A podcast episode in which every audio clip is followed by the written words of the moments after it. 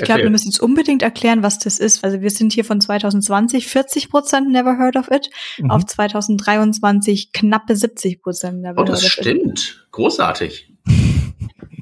Ja, das äh, müssen wir natürlich ändern. Content Visibility ist einfach eine Möglichkeit, Content im HTML als äh, lazy zu rendern zu markieren. Content Visibility Auto State Change. Oh, das kannte ich noch gar nicht. Ja, haha. Okay. Ja, das feuert halt eben, wenn auf dem Ding Content Visibility Auto ist und wenn es halt eben entweder anfängt zu rendern oder aufhört zu rendern. Mhm. Kennst du das auch? Du willst mit einer neuen Technologie starten, aber das Internet ist zu voll mit wirrem Content in verschiedenster Qualität? Du suchst kompaktes Wissen, was dich direkt produktiv macht, mit echter Erfahrung von Experten und Expertinnen, die für deine akuten Fragestellungen da sind? Dann solltest du mal im Trainerinnen-Netzwerk von workshops.de vorbeischauen.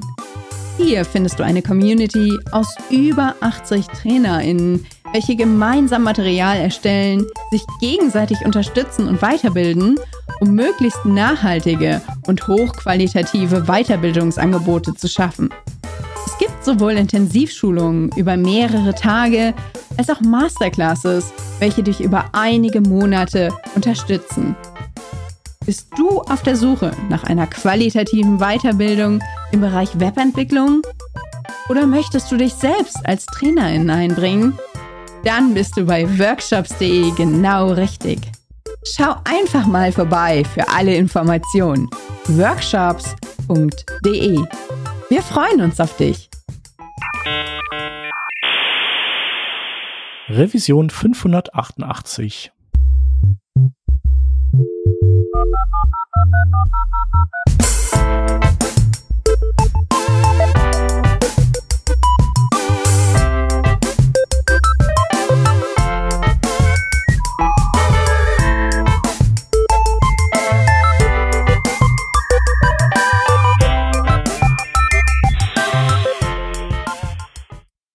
Herzlich willkommen zur Revision 588. Heute sind an Bord die Vanessa.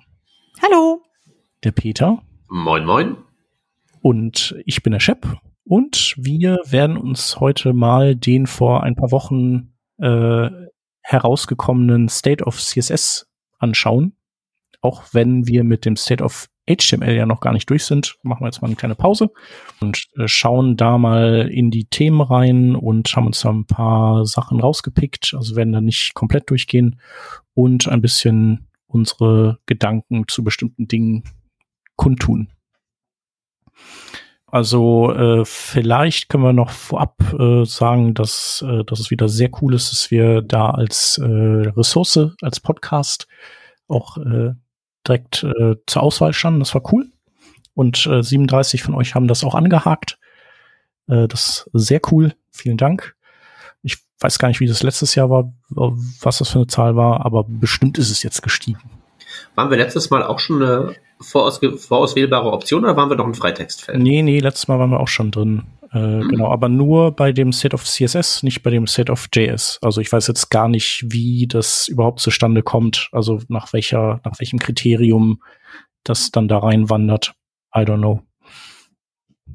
Und wir haben gedacht, genau, wir konzentrieren uns einfach mal vornehmlich auf äh, Features. Es gibt da Demographics, also wo kommen die Leute her, die beantwortet haben und was, äh, also in welchem Land ist vielleicht irgendein Feature besonders angesagt. Und dann gibt's äh, Frameworks und CSS in JS.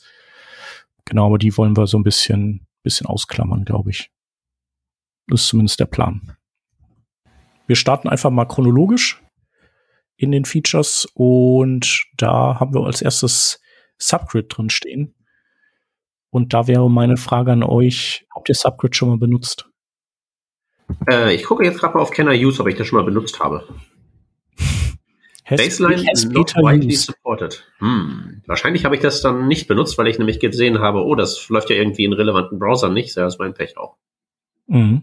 Na, aber kann ja sein, dass du als äh, alter äh, Forscher und Firefox-Benutzer vor allem äh, dass du dann Subgrid damit schon mal gespielt hast oder so. Ja, ja, ja. Das Ding ist halt eben, was gibt's da zu forschen? Also ich meine, Subgrid ist ja irgendwie relativ sinnvoll und relativ offensichtlich, dass man das braucht. Mhm. Aber wofür braucht man das denn? Soll man das so mal erzählen? Äh, klar, wenn du es kannst. Also äh, ja, also im Grunde geht es darum, dass du ja Dinge in einem Grid nur anordnen kannst, wenn diese Dinge die direkten Kindelemente von einem Display Grid Container sind. Ähm, du kannst dir behelfen, indem du halt irgendwelche Zwischenelemente per Display Contents sozusagen im, im Render Tree, äh, aus dem Render Tree rausnimmst und damit rücken dann deren Kinder sozusagen als direkte Kinder des äh, Grid Containers nach oben. Aber was du eigentlich lieber willst, ist es quasi so ein, dass du ein Grid aufspannst und sagen kannst, das soll sich bitte jetzt nach unten durch vererben, dass du also quasi auch die Kind-Elemente auf Display Grid stellen kannst und sagen kannst, die Columns und Rows, die übernimmst du bitte einfach von dem Oberguru Grid Layout und legst jetzt keine neuen an auf deiner Ebene. Genau, also ich habe irgendwie ein Layout mit vier Spalten, dann stelle ich da eine Box rein, die über zwei Spalten geht. Sag, bei dir ist Subgrid am Start, das heißt, bei der Box, die über zwei Spalten geht, sind auch selber zwei Spalten am Start. Genau, und die sind auch in Sync eben mit den mit den anderen Elementen, die ja eigentlich eine Ebene drüber sind, sozusagen. Ja, und das ist ja eigentlich wirklich die Umsetzung des, sagen wir mal, Layout-Gedankens im Sinne eines Grids, wie es ja eigentlich gedacht ist. Also konzeptionell, wenn du jetzt sagst, ich designe jetzt hier mir ein Grid, dann ist ja nicht vorgesehen, dass durch einfach nur den Umstand, dass da zufälligerweise ein paar verschachtelnde Diffs dazwischen grätschen, das dann plötzlich deaktiviert wird. Ein Grid ist ja mehr so eine Aussage, das gilt hier jetzt und sozusagen, dass da irgendwie ein vom Master Grid abweichendes sonstiges Grid am Start ist, sollte ja eher der Ausnahmefall sein.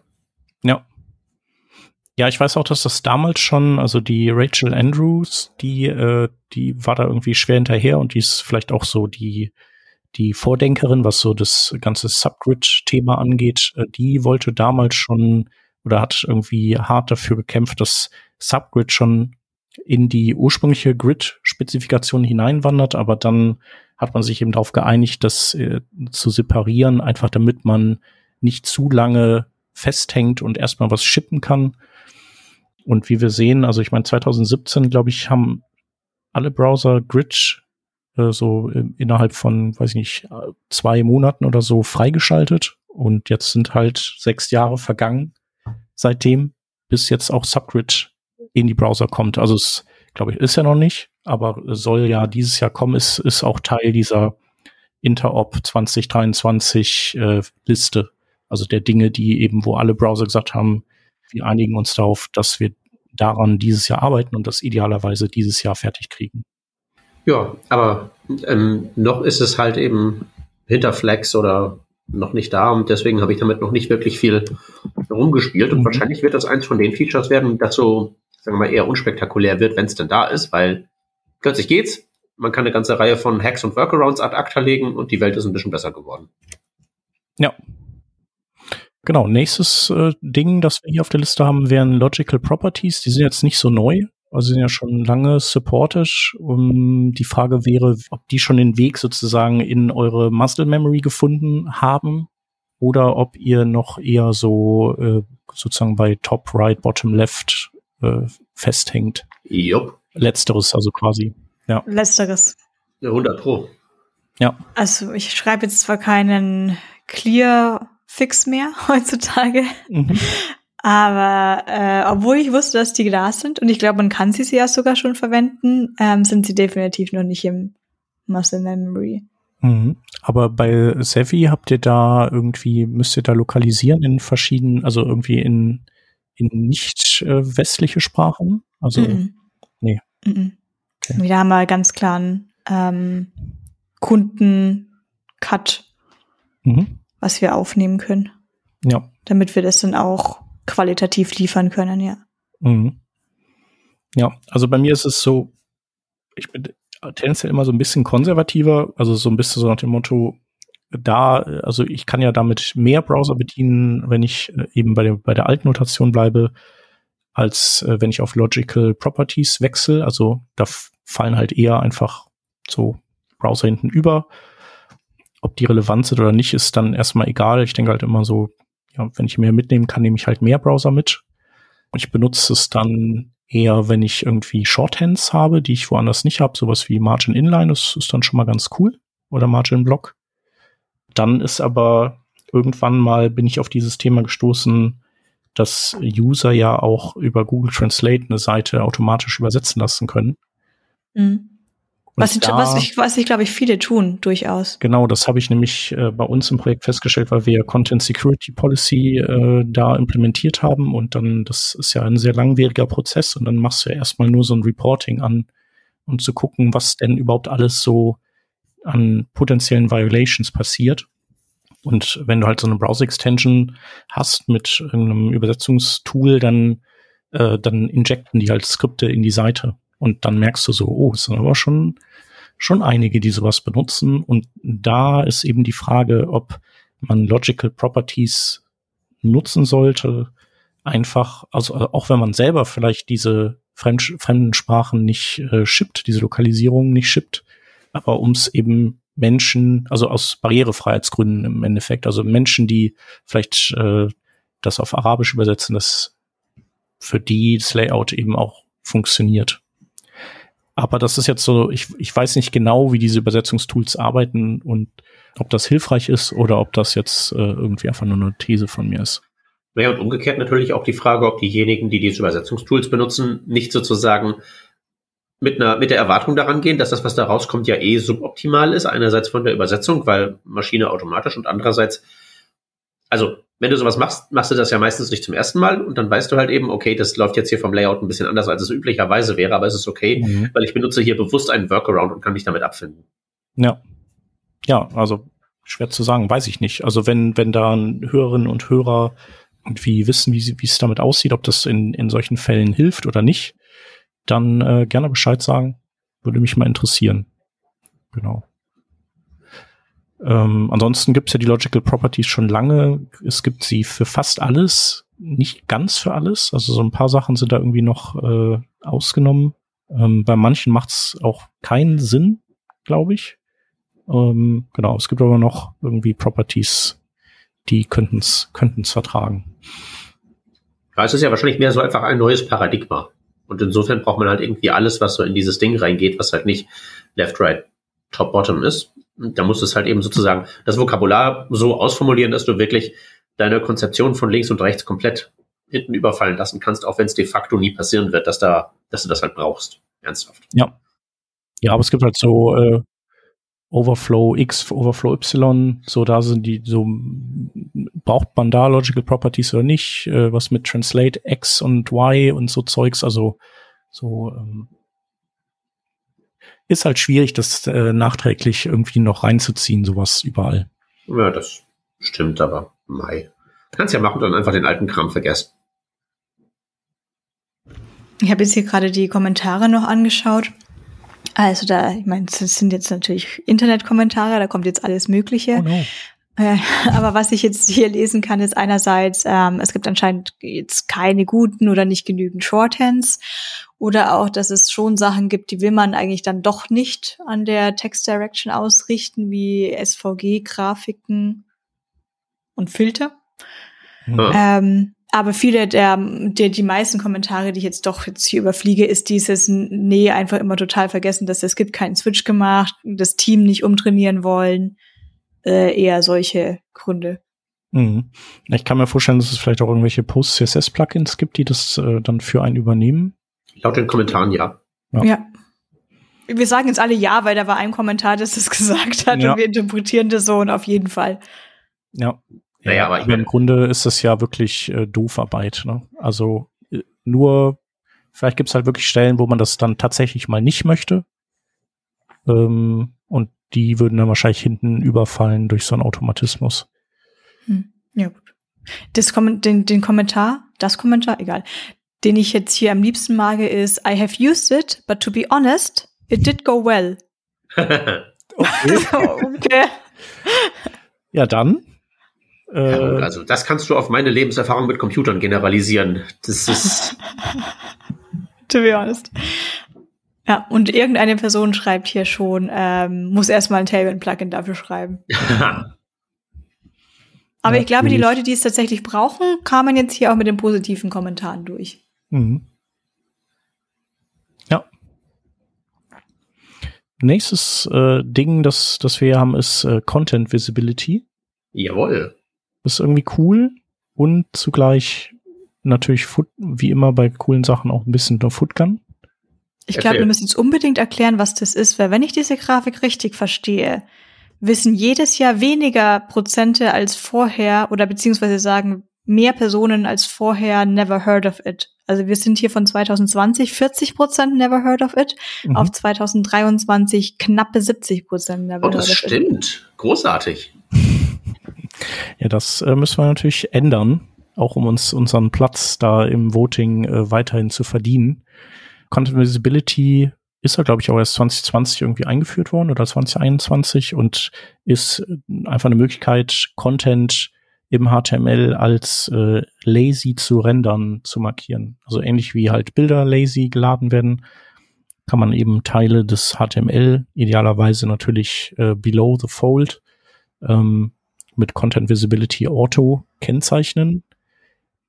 Was man allerdings dann noch tun sollte, ist ähm, Contain Intrinsic Size zu setzen. Da sagt man im Grunde dem Browser, du renderst ja jetzt dieses ganze Element nicht, aber reservier mal so und so viel Platz für den Inhalt, äh, damit eben, wenn der Benutzer oder die Benutzerin dahin scrollt und du das dann anfängst zu rendern, zum Beispiel die Scrollbar nicht auf einmal anfängt, äh, also wieder, also dann ist ja quasi der Scroller würde dann schrumpfen, weil der Browser merken würde, oh, hier äh, muss ich ja irgendwie jetzt was hinzeichnen und äh, dann ist die Seite ja doch viel länger und da muss ich jetzt mal die, die Scroll-Leiste anpassen. Genau, und andersherum auch, bei dem Content Visibility ist es eben auch so, dass der Browser dann irgendwann aufhört, das zu, äh, zu painten, wenn das quasi nach oben weggescrollt ist. Und wenn du da wiederum kein äh, Contain Intrinsic Size angegeben hast, dann kollabiert das halt. Und wenn das halt kollabiert, dann, dann wirst, wird quasi der Inhalt nach oben gezogen und du bist nicht mehr an der Stelle, an der du vorher warst. Hm. Aber weißt du, ich denke mir halt, das passt ja eigentlich ganz wunderbar in dieses ganze Style-Containment-Zeug-Genre so rein. Das mhm. funktioniert nach den ähnlichen Regeln. Ja. Und ist ja sozusagen nichts weiter als so die, äh, ich meine, wenn du dieses Konzept schon hast von dem Style Containment, dass man wirklich sagt, weil du irgendwie eine definierte Größe hast, kann man halt irgendwie gewisse Annahmen über das Rendering machen in dem Element drin. Und dann halt eben zu sagen, dass die Annahme halt auch sein kann, wenn nicht sichtbar, dann auch sich mit dem Kram da drin nicht zu befassen, ist ja eigentlich nur eine logische Fortsetzung davon. Und ich denke halt mal, das ist ja auch vor allen Dingen anwendbar auf Dinge, die feste Größen haben. Also irgendwelche hyperinteraktiven, massiv gerenderten Geschichten. Also äh, mhm. Canvas-Animation oder so, oder mein Gehirn geht jetzt sofort zu irgendwie hier. Äh, in meinen Präsentationen animierter Code irgendwie tausende von Diffs mit zig CSS-Regeln drauf. Wie wäre es, wenn die einfach weg wären, wenn sie eh keiner sieht? So, und das sind ja die Größen bekannt. Und dann denke ich halt eben, genau dafür ist das halt eben auch da. Aber das ist halt wirklich eine Lösung für einen Spezialfall. Und was ich halt daran besonders nice finde, ist ja das damit assoziierte ähm, Event. Content Visibility Auto State Change. Oh, das kannte ich noch gar nicht. Ja, haha. Okay. Ja, das feuert halt eben, wenn auf dem Ding Content Visibility Auto ist und wenn es halt eben entweder anfängt zu rendern oder aufhört zu rendern. Mhm. Das heißt, du könntest ja theoretisch neu, dann, oder? wenn du sowas, äh, habe ich jetzt keine Ahnung, ob das neu ist oder so. Warte mal. Mhm. Wie schlecht ist die Kompatibilitätstabelle? Oh, nicht sehr viel schlechter als das Hauptding. Mhm. Also insofern ist das wahrscheinlich irgendwie so grob gleicher Jahrgang.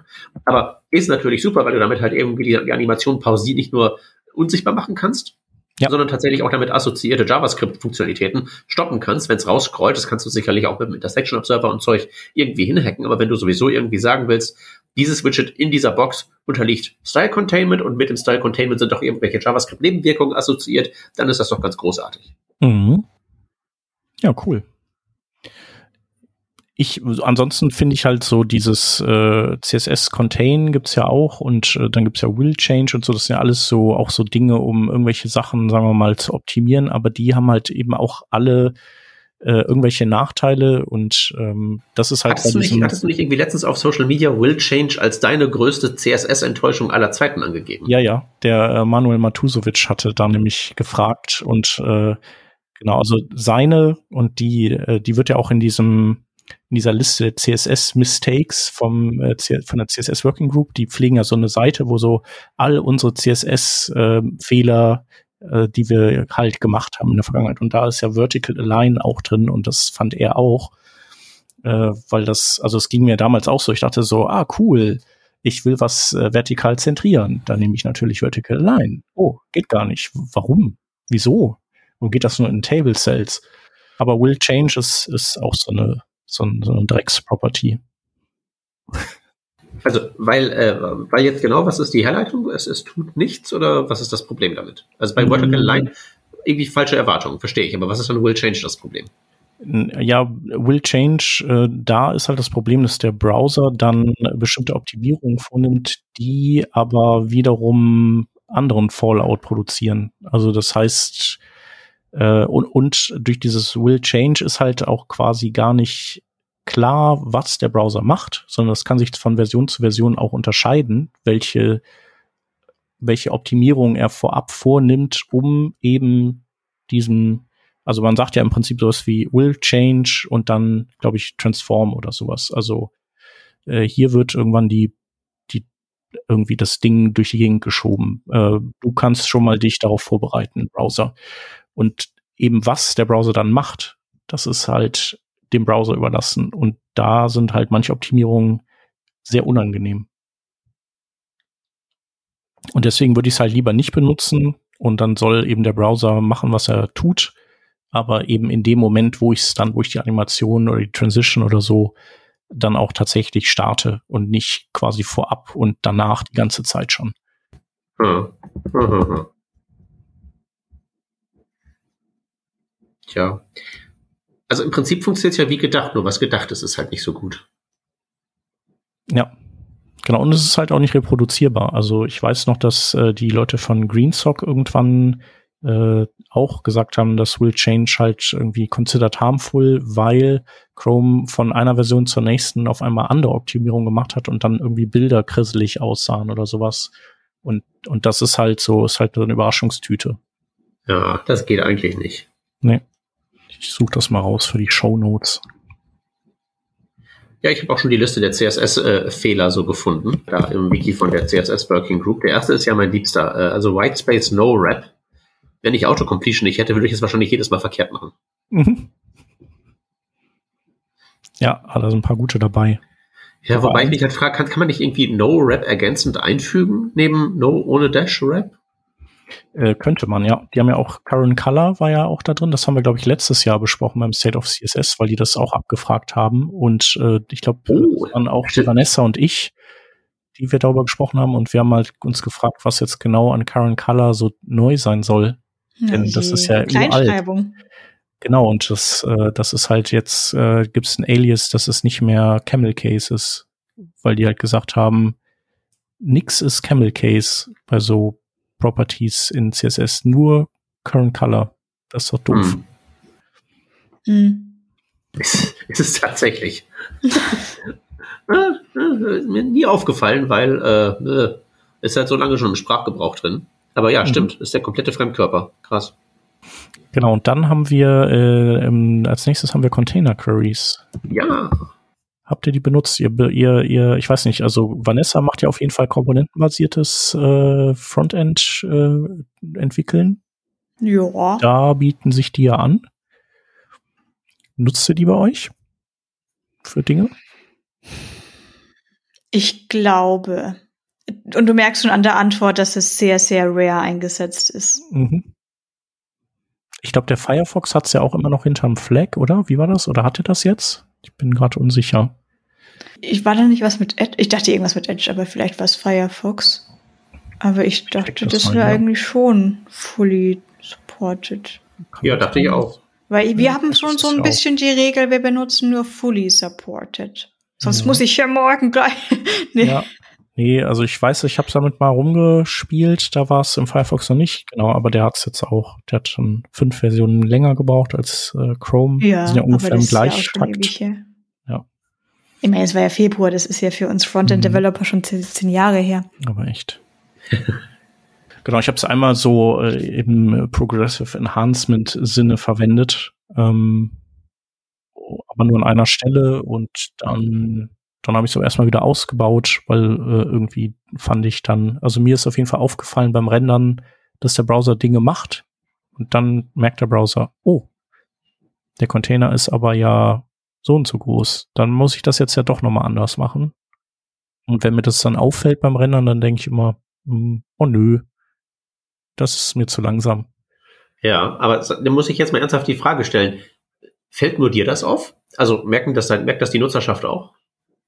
Nee, nicht unbedingt, aber das ist ja dann so, ich, ich habe da immer so das Gefühl, dass das so der Death by Thousand Paper Cuts ist. Also je mehr ich diese Container Queries einsetze, je mehr Komponenten die benutzen, desto mehr äh, extra Layout-Runden muss der Browser drehen und am Ende dann summiert sich's halt. Und mhm. deswegen, also ich finde die gut, so wie ich auch Has gut finde und das bei Has genauso praktiziere übrigens. Aber ich äh, benutze die sparsam, was aber eben auch an meiner, äh, an meinem Performance-Nazitum liegt vielleicht. Bei den Container Queries habe ich mal die Einheiten äh, ganz gut gebrauchen können. Ja, die sind auch cool, ja, stimmt. Das ist wirklich sehr nützlich. Also Container Queries an sich, keine Ahnung, ich baue ja keine ernsthaften irgendwie Webseiten-Layouts, aber diese Einheiten, dass man sagen kann, ich hätte jetzt wirklich irgendwie mal dieses äh, hier Viewport-Unit-artige äh, Zeug, aber halt eben bezogen auf ein beliebiges Diff, das ist schon mhm. sehr nice to have. Mhm. Ja. Also generell finde ich es eigentlich auch total gut. Ähm, wahrscheinlich auch eher, dass ich es nicht wieder sofort dran denke. Ja, das ist halt auch, äh, da kann man ja auch dann irgendwie so Sachen lösen, wie äh, ein Text skaliert sozusagen mit in der horizontalen mit dem Container und so. Das ja, ja. ist ja auch schwierig. Also man hat dann zwar immer noch nicht alle Probleme gelöst, weil man natürlich trotzdem initial eben so den, den Text vielleicht mit Letter Spacing irgendwie so mit Sperr Schrift quasi so breit machen muss wie ein Container, aber und wenn man das aber einmal hat, dann kann der Container wachsen und schrumpfen und dieser, dieser Text bleibt so in Relation immer gleich groß. Ja. Nee, also wie gesagt, ich finde die gut und Hess finde ich auch gut und die gucke ich mir auch, die, die ziehe ich auch immer in Erwägung, aber wenn ich irgendwie einen Weg drumherum finde, dann wähle ich den derzeit immer. Hm. Ich muss mich für Hess immer irgendwie, ich muss mich daran erinnern, dass es das gibt. Weil so mein Gehirn immer noch im, im CSS funktioniert nur in eine Richtung Modus ist. Mhm. Und Hess ist schon, mhm. also ist voll gut und löst halt wirklich die wenigen Probleme, die man da halt echt definitiv mit lösen kann, voll gut, aber das ist, glaube ich, nicht verkehrt, wenn man darauf noch geeicht ist, in die eine Richtung zu marschieren und die andere halt nur im Notfall mal zu beschreiben. Ja. Ja, das ist schon krass. Also es ist so ein bisschen, also wie als Flexbox und Grid kam und so und man Inline-Block und Floats vergessen musste. Also ja, das fiel mir noch nicht so schwer. Ich glaube, da gab's noch Flexbox Froggy und dann war ich die ganze mhm. Zeit am Spielen, bis mhm. ich es konnte. Aber ich habe ja gerade auch in der Vorbesprechung erzählt, dass ich mal ein riesiges Problem hatte im Kopf mit dem Not-Selector, mhm. weil das, was ich erreichen wollte, war, wenn hier jetzt eine Liste ist, also eine UL oder OL, dann möchte ich einen bestimmten Style anwenden, außer es gibt ein Parent-Element mit einer bestimmten Klasse. Und ich habe es in meinem Kopf nicht hinbekommen, das zu schreiben. Und ich habe gefühlt alles probiert. Ich habe mit ChatGPT gestritten, alles Mögliche. Ähm, und im Endeffekt hatte ich tatsächlich das Sternchen dahinter vergessen in meinem Not-Selector. Aber das kam mir so weird vor, quasi in dem Not-Selector den eigentlich doch den vorderen Teil zu schreiben. Das ist schwierig, schwierig. Okay, du musstest dann quasi, äh, du hast dann Not gehabt und in der Klammer drin dann äh, quasi die, die Klasse von dem, was Stern. du nicht wolltest und dann mhm. Freistelle Stern. Ja. Ja, okay. Ja, guck. Aber es, es war einfach falsch rum. ja, ich weiß gar nicht. Also ist schon. Ich glaube, ich hätte das schon da muss man erstmal als Not Parent Stern. Mhm. Nee, ich glaube, ich hätte es geschrieben als Not Parent OL. So hätte ich es gerne geschrieben. Mhm. Aber das ging irgendwie nicht. Genau, weil Not nimmt ja bloß einen einfachen Selektor. Und keinen mit Kombinatoren. Ist das so? Ist das immer noch so? Ich dachte, dass die mittlerweile auch. Ah, nee, stimmt, das war, das war mal so. So rum. Nee, nee, nee, hat du hast recht, das war mal so. Du hattest auch noch so ein tolles Blogpost, wo in jedem Browser das irgendwie anders rauskam, weil der Safari konnte schon komplexe Selektoren in Not, äh, dann konnte ein Browser gar keinen Not und äh, Chrome konnte nur Not mit äh, einfachen Selektoren. Nee, das, das, das war nicht das, das war tatsächlich so eine Frage so äh, nach dem Motto, äh, so werte CSS-Gurus, was meint ihr denn, dass hier rauskommt? Und die richtige Antwort war natürlich, es kommt drauf an. Mhm. Klar. Und das ist ja auch die Botschaft gewesen daran. Nee, du hast recht, das, könnte, das war ja schon ewig in den Spezifikationen. Mittlerweile können es auch alle. Allein mein verkalktes Gehirn hat das noch gar nicht auf dem Zettel, dass das ja mittlerweile anders sein könnte. Ja.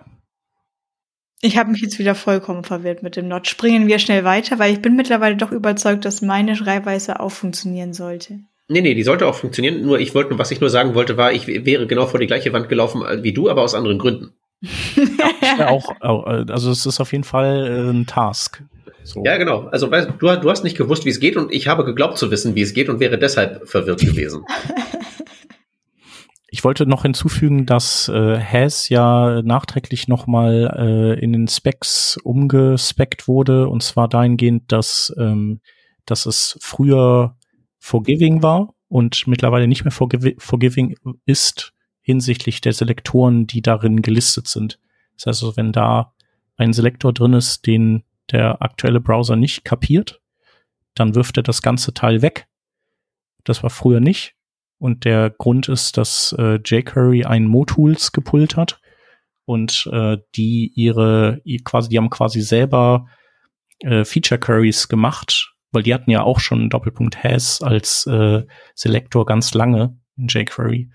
Und die haben halt die, was sie mit ihren ganzen Selektoren machen, ist eben gegen die Browser Feature testen. Aber was sie eben gemacht haben, ist Has zu testen, aber mit einem komischen Selektor, sowas wie Doppelpunkt Visible, der auch jQuery spezifisch ist. Hm. Und äh, dann hat der Browser gesagt, ah cool, kann ich, ich schmeiß keinen Fehler, weil äh, sonst würde er einen quasi einen Fehler werfen. Und dann hat jQuery gesagt, ah cool, dann kümmerst du dich darum, ich brauche nichts machen. Ähm, nur, dass der Browser halt eben keinen Fehler geworfen hat, aber dennoch nicht zum Beispiel Doppelpunkt Visible konnte. Und äh, dann musste das nochmal umgespeckt werden und jetzt äh, wirft es eben in jQuery einen Fehler und jQuery weiß dann, aha, okay, ich muss das jetzt selber übernehmen mit meiner Engine. Ähm, und deswegen haben wir aber keine Forgiving Selektoren. Und wenn man die haben will, dann muss man das Ganze eben nochmal in einen Doppelpunkt is oder einen Doppelpunkt where kapseln, die wiederum forgiving sind. Ja, ich meine, bei denen macht das ja auch ein bisschen Sinn, dass die forgiving sind. Bei Hess hätte mich das jetzt auch eher so ein bisschen überrascht. Weil ich meine, es ist ja eine relativ klare Ansage bezüglich dessen, was los sein muss. Und wenn das nicht zu interpretieren ist, dann ist halt Sense. So. Und das der andere ist ja eine Auswahl, mehr oder minder. Ja. Ja, ich finde es jetzt auch nicht schlimm. Äh, manchmal ist es halt blöd, weil man dann für so, so für Vendor geprefixten Kram, also wenn man jetzt nicht ist oder where nochmal nutzt, dann muss man eben Selektoren einfach mehrfach hinschreiben, damit eben alle Browser die nehmen und nicht verwerfen, weil äh, keine Ahnung, Safari ein Mods-Ding da drin gefunden hat und Firefox ein WebKit-Ding da drin gefunden hat und die dann irgendwie alle die Zusammenarbeit verweigern. Ich finde das ja schön, dass auch jQuery ein MooTools brüllen kann. Das finde ich eine sehr schöne Formulierung und äh, mir als ehemaligen MooTools-Anhänger ist das natürlich äh, ein innerer Reichsparteitag. Ja, das denke ich mir, das denke ich mir. So, letzter Punkt. In, im Layout sind die Viewport-Units. Die gibt's ja auch schon ganz, ganz, ganz lange, aber ähm, neu hinzugekommen sind, äh, sagen wir mal, Abwandlungen der Viewport-Units und zwar die dynamische Viewport-Unit-Familie, äh, die Small Viewport-Unit-Familie und die Large Viewport-Unit-Familie, äh, die ich auch jetzt neulich, also neulich habe ich die Small Viewport-Unit-Familie genutzt die sind notwendig geworden, weil ja mobile Browser ihr Browser Chrome oder ihr Browser UI, je nachdem, wo man jetzt irgendwie, ob man gescrollt hat oder was man so treibt mit dem, mit seinem Smartphone, ähm, eben quasi einblenden und wieder wegfahren. Und äh, damit ändert sich dann der Viewport, beziehungsweise auch die, die Erwartung, was der Viewport sein soll denn jetzt gerade. Also was ist der, So, wo möchte ich Dinge denn verankern? Soll das jetzt quasi in dieser Safe Area sein, die jetzt immer zu sehen ist, also dem Small Viewport? Soll das verankert sein im Large Viewport, so dass es vielleicht auch von Browser Chrome verdeckt werden kann? Oder möchte ich äh, einen dynamischen Viewport Unit verwenden, der halt wächst und schrumpft, je nachdem, ob Browser Chrome gerade raus oder reinfährt? Und ich glaube, dass die klassischen Viewport Units, die sind gealiast äh, zu den, zur Large Viewport Unit. Also die sind quasi auf mobilen Browsern dasselbe, meine ich. Genau, und früher haben auch noch die Browser waren sich auch noch uneins darüber, ob der Viewport quasi dynamisch, also ob der, ob der Viewport betroffen ist davon, ob da, wenn das Virtual Keyboard hochkommt. Und jetzt äh, hat man sich eben darauf geeinigt, also Chrome ist sozusagen eingeschwenkt auf die Safari-Linie, dieses äh, virtuelle Keyboard über die Seite zu legen, ohne dass quasi der Viewport dadurch verkleinert wird. Also der mhm. dann quasi unten drunter mhm. weiter.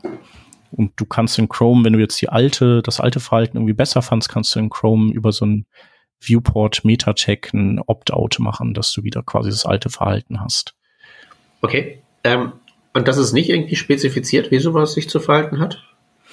Nee, das ist auch so eine, so eine quasi Lücke, so wie ganz früher war ja bei den Viewport-Units gab es eine Diskrepanz bei den Browsern, ob die Scrollbars sozusagen, äh, also beeinflussen die die Viewport, äh, den View, die Viewport-Breite zum Beispiel oder nicht. Mhm. Dann hat man sich halt irgendwann auch im, im Sinne von das verhindert äh, so Endless Loops in unserem CSS, hat man sich darauf geeinigt, eben zu sagen, okay, 100 Viewport Width geht halt quasi, da zählt der, die Scrollbar nicht dazu. Also mhm. das ist quasi, das geht dann unter der Scrollbar weiter. Ja. Ist aber wahrscheinlich auch nicht spezifiziert, weil ich könnte mir vorstellen, so das Konzept Scrollbar kannst du ja auch so oder so umsetzen.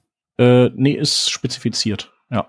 Okay. Und, äh, äh ist aber stinkt, äh, weil manchmal will ich halt Sachen quasi so breit haben wie der sichtbare Platz und es gibt halt keine Möglichkeit zu erfahren, wie, wie viel Platz eben diese Scrollbar einnimmt, außer indem du am Anfang einen Feature-Test machst, wo du ein Element erzeugst, wo eine Scrollbar äh, drin ist und du dann ausmisst, wie, wie viel Platz dann quasi ein Diff, was du da rein platzierst mit 100% Breite, also wie viel das dann noch ist. Und dann weißt du, aha, da muss der Rest quasi die Scrollbar sein.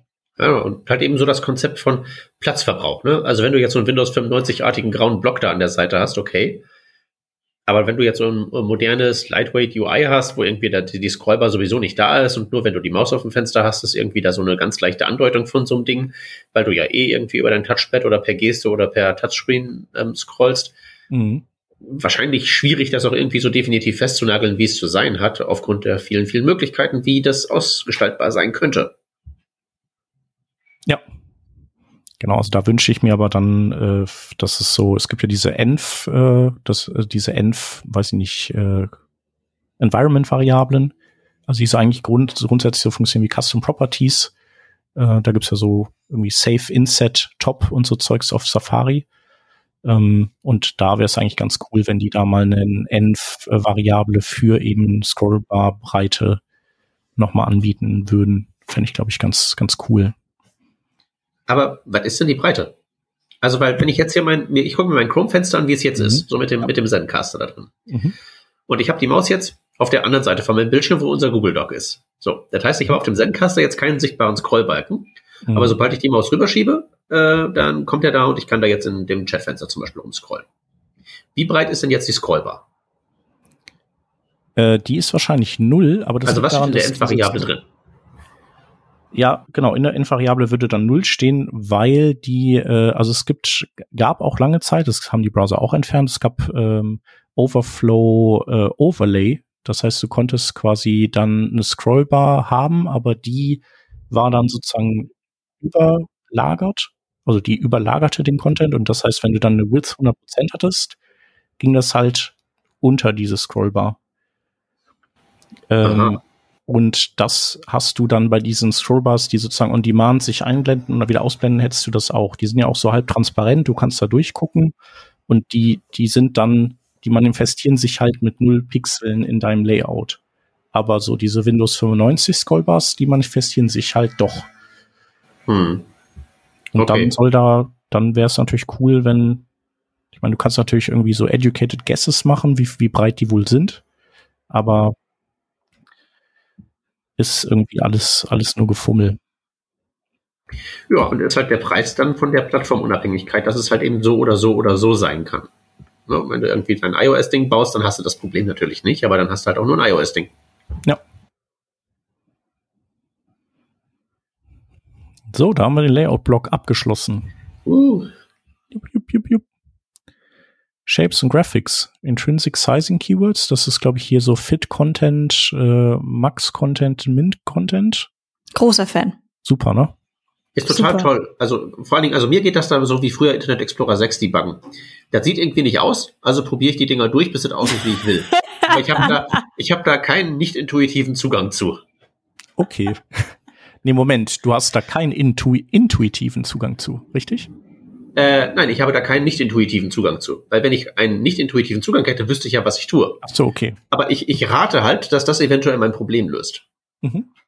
Ja, Moment, ich versuch's mal. Also, Min-Content bedeutet, die Zelle, Container, egal, ist jetzt so lange, wie mindestens der Content lang sein wird.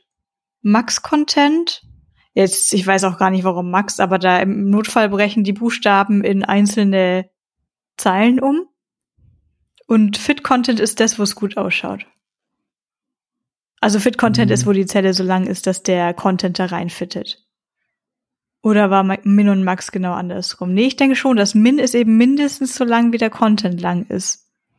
Hm, also ich glaube, Min-Content, ich überlege auch gerade, was äh, Fit-Content nochmal macht, aber Min-Content ist quasi dann, äh, das äh, geht dann. Du machst den Content so klein, wie du kannst. Genau. Und Max und macht den Content so groß, wie er geht. Genau. Nee, ich glaube, es ist andersrum. Ich dachte, es wäre mindestens so lang. Nee, nee, also beim, oh, beim Min-Content, da guckt er sich quasi das längste Wort an, das äh, da drin steht. Und das ist sozusagen, also, und wenn da nicht Hyphenation an ist, dann kriegt er das ja nicht kleiner. Und das ist dann sozusagen die Mindestbreite. Äh, Max ist, glaube ich, tatsächlich dann, dass der ganze Text ohne Zeilenumbruch in eine Reihe passt, glaube ich. Ich bin mir so sicher, dass andersrum ist. Und Fit-Content, da muss ich jetzt Fit selber Content überlegen. kann, also Fit-Content kann dir zum Beispiel einen coolen Effekt erzeugen. Wenn du jetzt eine Headline schreiben möchtest und du möchtest, dass die Headline wie so einen Textmarke-Effekt hat, dass die eine Background-Color hat, aber wirklich eben depend, äh, davon abhängig, wie lang dieser Text ist, je nachdem, welche Sprache eingestellt ist, dann kannst du schreiben, dass das das Div-Block hier hat die Breite des Textes und dann kannst du eine Background-Color mhm blau geben und dann ist das wirklich wie so ein bisschen Textmarker-mäßig unterstrichen zum Beispiel. Mhm. Da müsste Max-Content was anderes sein, aber genau. Aber das nee, pass auf. Ich habe hier gerade mal MDN aufgemacht. Äh, sagt mir hier zum äh, Thema Fit Content in Practice, bla bla bla. The box will use the available space, never more than max content. Also die sind sich dann schon sehr ähnlich. Ah, okay. Außerdem ist Fit Content anscheinend auch eine Funktion. Das kann man anscheinend parametrisieren. Mhm. Ich, also ich habe nachgeschaut, ihr hattet recht. Peter, ich mache das dann einfach. Ich gehe einfach in die in die DevTools und ich drücke so lange durch, bis es ausschaut, wie es ausschauen soll. So, das ist mein Weg zum Erfolg. Das muss ja, ich glaube, das ist aber generell bei CSS oft ein Weg zum Erfolg, oder? Ja, muss, muss ja nicht. Also ich meine, ich glaub, mein Hauptbetätigungsfeld ist das nicht. ich glaube, bitte? Bei Flexbox ist, neigt man ja auch äh, so eher äh, so mit äh, so rumzuprobieren. ja, gut, wenn man dann landet ja. bei Minwolf Zero. Ja, Minwolf Zero ist sehr wichtig, das braucht man immer. Ja, aber andererseits ist ja Flexbox, also so, so, das, das mag zutreffen, aber du brauchst, du, du holst ja heutzutage wahrscheinlich die Flexbox-Kanone, sagen wir mal, für eher kleine Spatzen raus. Also das war ja früher so das einzige mhm. vernünftige Layout-Mittel, weil äh, irgendwie hier äh, ne, Grid war noch nicht so weit, aber Floats haben schon immer genervt, also hast du halt Flexbox genommen und dann war das halt tatsächlich irgendwie schwierig, weil du halt irgendwie dein ganzes Layout damit irgendwie orchestrieren musstest. Und jetzt, wenn ich halt irgendwie so mein großes Layout, meinen großen Layout-Wurf machen möchte, dann greife ich halt eben schon eher zum Grid und das ist selbst in Abwesenheit von Subgrid ja noch relativ klar zu strukturieren. Also da ist der Weg von so, ich hätte gern das zur Umsetzung, die dem relativ nahe kommt, recht direkt. Und wenn ich bei Flexbox irgendwie sowas machen will, wie irgendwie einfach nur die Navigationsleiste irgendwie gleichmäßig spacen, Da muss ich da auch selten dran rumfummeln, weil einfach dann der Problemscope so klein ist, weißt du? Mhm. Also ich glaube, du hast recht, aber das spielt, glaube ich, heutzutage nicht mehr ganz so die Rolle wie früher, als wir nur Flexbox und nichts Besseres hatten. Ja. Aber Min-Content kann man auch einsetzen in Grid CSS, zum Beispiel bei so Grid Template Columns. Mhm. Kannst du die angeben mit Min-Content, Max-Content. Ich weiß jetzt nicht, ob die beiden zusammen Sinn machen, aber man kann sie auf jeden Fall drin einsetzen. Mhm. Es fehlt auf jeden Fall noch Moritz-Content. Aber ja, ich hatte das eben, Chef, weil du das gerade meintest. Weil wir sind, äh, wo wir sind, ist vorne Podcast, nicht bei uns. dass man in einer Tab nicht Tabellenzelle, also doch Tabellenzelle sogar mit, wo ich die, die Hyphens anhatte. Mhm. Und dann hat das mit meinem Min- oder Max-Content, ich krieg's nicht auf die Reihe, auch äh, nicht so funktioniert, wie ich das wollte. Wahrscheinlich war es dann tatsächlich eben Min-With, weil dann konnte jedes Wort dann doch gesplittet werden. Mhm. Und dann war das doch nicht so. Ich glaube, ich hatte dann einen recht coolen Weg. Ich schau mal kurz nach. Redet mal über was anderes. Genau, wir können äh, nächstes, als nächstes habe ich Linear Easing Function hier. Kennt ihr die? Die ist auf jeden Fall hot off the press sozusagen. Nee, die kenne ich noch nicht. Erzähl. Da geht es darum, dass du mit äh, den bisherigen Bézier-Kurven ja bestimmte Konstellationen nicht abbilden kannst. Hm. Also, wenn du jetzt irgendwie sowas machen willst wie so Bounce mit Nachbouncen oder sowas, und äh, die CSS Working Group hat halt irgendwie sich lange den Kopf darüber zerbrochen, wie kann man das, also machen wir dann irgendwie noch mehr Bézier-Anfasser und Problem ist nur, das kriegt halt keine Programmiererin oder Programmierer gebaut. Also einfach, weil so ist einfach schwierig. Äh, kann man dann nur noch irgendwie mit einem Grafikprogramm machen. Und äh, die Linear Function, da ist man eben auf die Idee gekommen, so, hey, Moment, eigentlich ist das auch gar nicht wichtig, dass die Kurve überall glatt ist, weil wenn wir hinreichend viele Punkte einzeichnen können, dann ist sie sozusagen geglättet genug und das Auge merkt es nicht. Und äh, das ist eben was, was diese Linear Easing Function jetzt äh, einem anbietet, dass man eben beliebig viele Punkte dort hineinsetzt und die aber alle eben nicht weich verbunden sind, also nicht mit einem Easing äh, oder in einer Bézier-Kurve, sondern alle quasi wie wie wenn man halt diese Zahlenbilder malt, quasi alle verbunden sind mit einer geraden Linie. Genau, also früher war Linear einfach nur ein Keyword, für einfach, das geht halt von äh, 0 nach 1 konstant durch. Und jetzt ist das ja im Prinzip eine Funktion, mit der du beliebig viele lineare Schritte machen kannst und dann hast du sozusagen deine runde Animation aus diskreten Schritten zusammengesetzt, statt wirklich über eine Original Bézier-Kurve, weil man die nicht verkomplizieren wollte. Das ist eigentlich ganz cool. Ja. Genau. Und Vanessa, hast du gefunden, was du äh, suchtest? Ja, was den Effekt, den ich haben wollte, war bei einer Tabelle, die auch über quasi Pagination sich über mehrere Seiten erstrecken kann, mhm. gab es eine Spalte, die gar nicht so oft wirklich befüllt ist. Es war so ein bisschen ein Special-Ding. Und jetzt gerade je nachdem, wie man die benutzt hat, steht da vielleicht auch nie was drin in dieser Spalte. Und deswegen wollte ich nicht, dass diese Spalte jetzt da irgendwie immer 200 Pixel wegnimmt, obwohl da vielleicht gar nichts drin steht. Aber ich wollte jetzt auch nicht, weil da eben auch teilweise mit Hyphen und keine Ahnung was, der Content kann es ja dynamisch sein, dass sich das viel zu schnell umbricht. Und den Mix, den ich gemacht habe, war die Width auf Max Content zu setzen und zusätzlich eine Max Width von 220 Pixeln anzugeben. Mhm. Und dann hatte ich genau den Effekt, den ich haben wollte, dass wenn wirklich in gar keiner von diesen Zellen der Spalte was drinsteht, war die so minimal, mhm. wie sie sein konnte, also dann ähm, ausgerichtet an dem Spaltenkopf, an dem Titel. Und wenn da jetzt aber sehr viel Content drinsteht, dann wurde es trotzdem jetzt nicht breiter als 220 Pixel.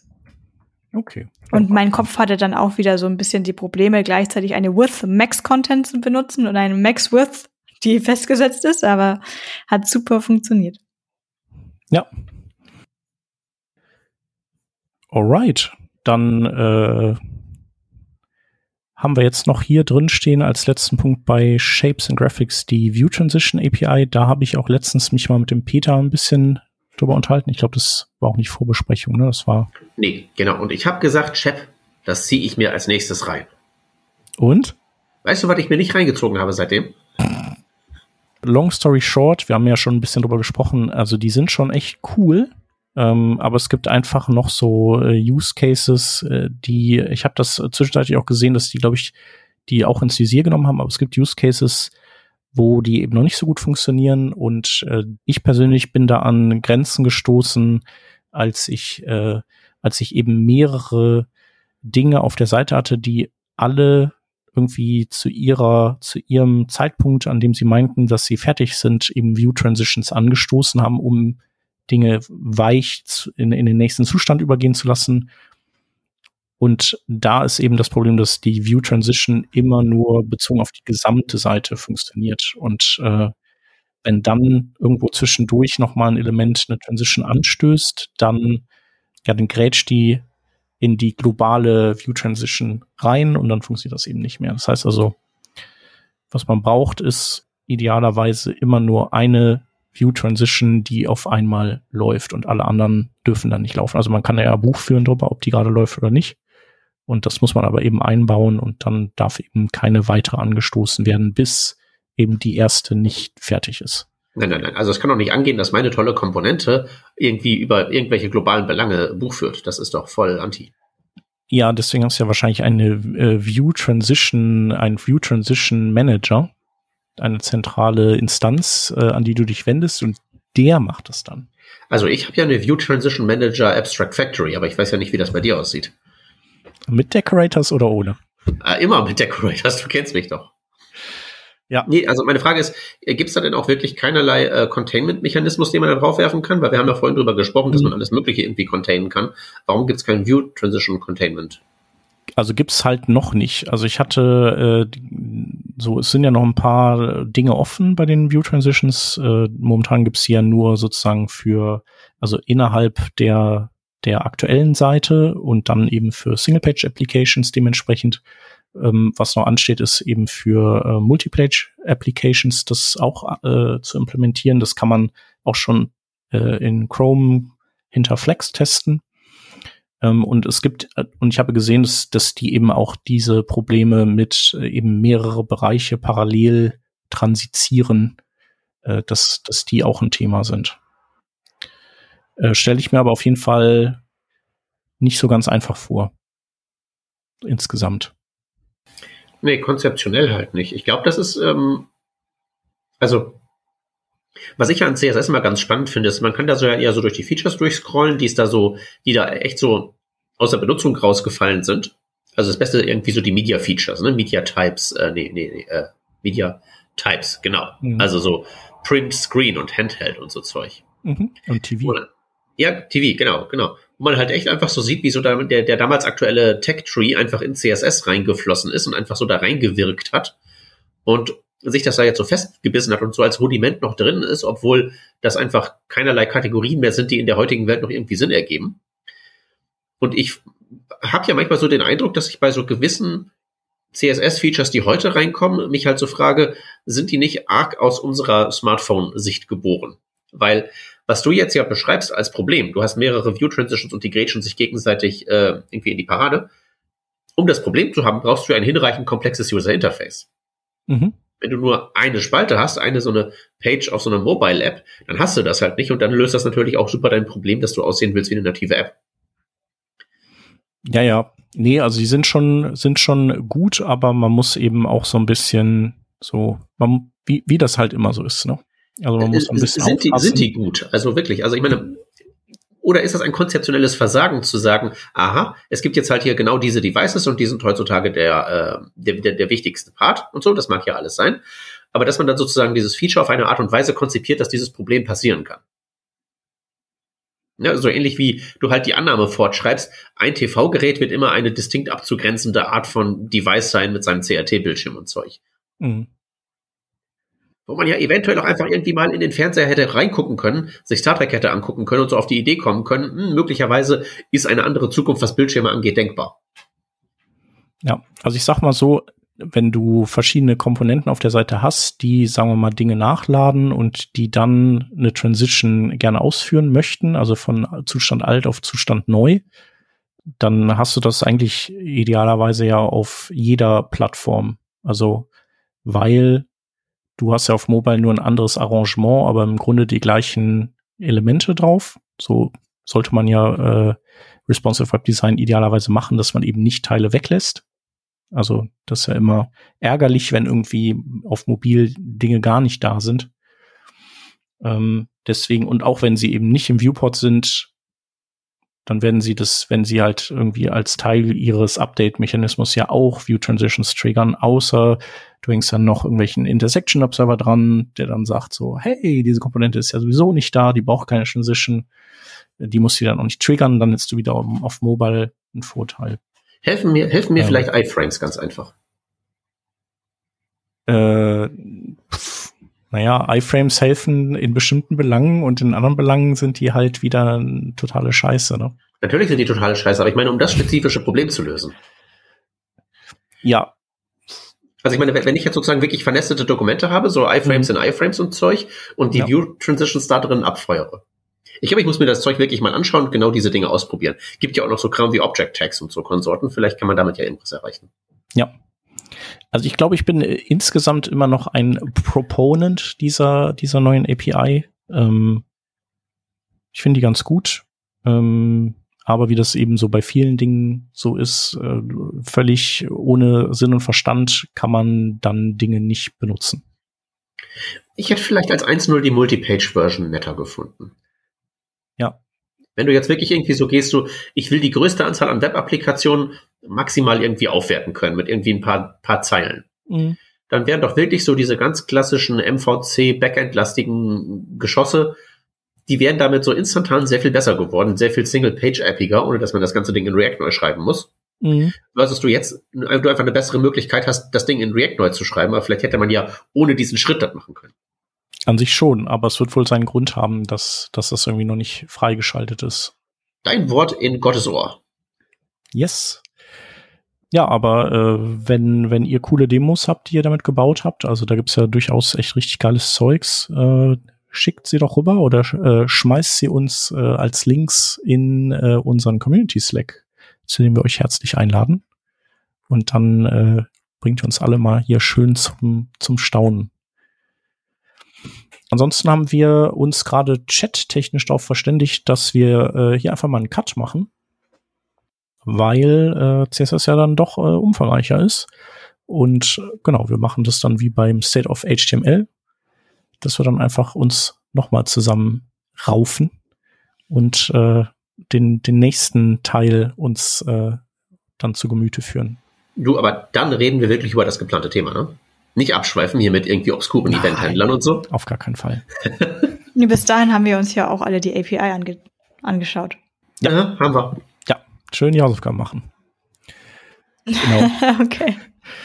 Genau, wir können ja mal gucken, äh, wann wir das machen, denn äh, wir haben auf jeden Fall auch äh, bald wieder Gäste da und der Peter und ich müssen ja noch dann wirklich, wirklich unseren dritten Teil und letzten hoffentlich von äh, State of HTML machen, mhm. zu dem du natürlich auch herzlich eingeladen bist, Vanessa. Ähm, genau, aber das äh, steht ja auch noch auf unserer To-Do-Liste. Wir gucken mal. Was jetzt nicht bedeutet, falls hier gerade jemand zuhört und sich gedacht hat, heute ist der Moment, an dem werde ich schreiben. Ich habe ein Thema. Trotzdem gerne schreiben. Wir haben noch ganz viel Platz. Ja, auf jeden Fall. Genau. Nee, da freuen wir uns. Und wir finden auch. immer Platz. Das ist doch alles kein Problem. Genau. Wir sind sehr nett. Ich weiß nicht, ob ich dazu jetzt Ja sagen kann. Also brauchen wir eine externe Expertenmeinung. Ja. Ich, bin die externe Exper ich, ich bin die ex externe Expertenmeinung. Ihr seid sehr nett. Dankeschön. du aber auch. Dankeschön. Genau, und ihr Hörerinnen und Hörer seid auch sehr nett, äh, vor allem, dass ihr so schön immer zuhört bei uns. Vielen Dank dafür und äh, genau, habt eine schöne Woche und ja. dann hören wir uns nächste Woche wieder. Bis, Bis dann. Tschüssi. Tschüss.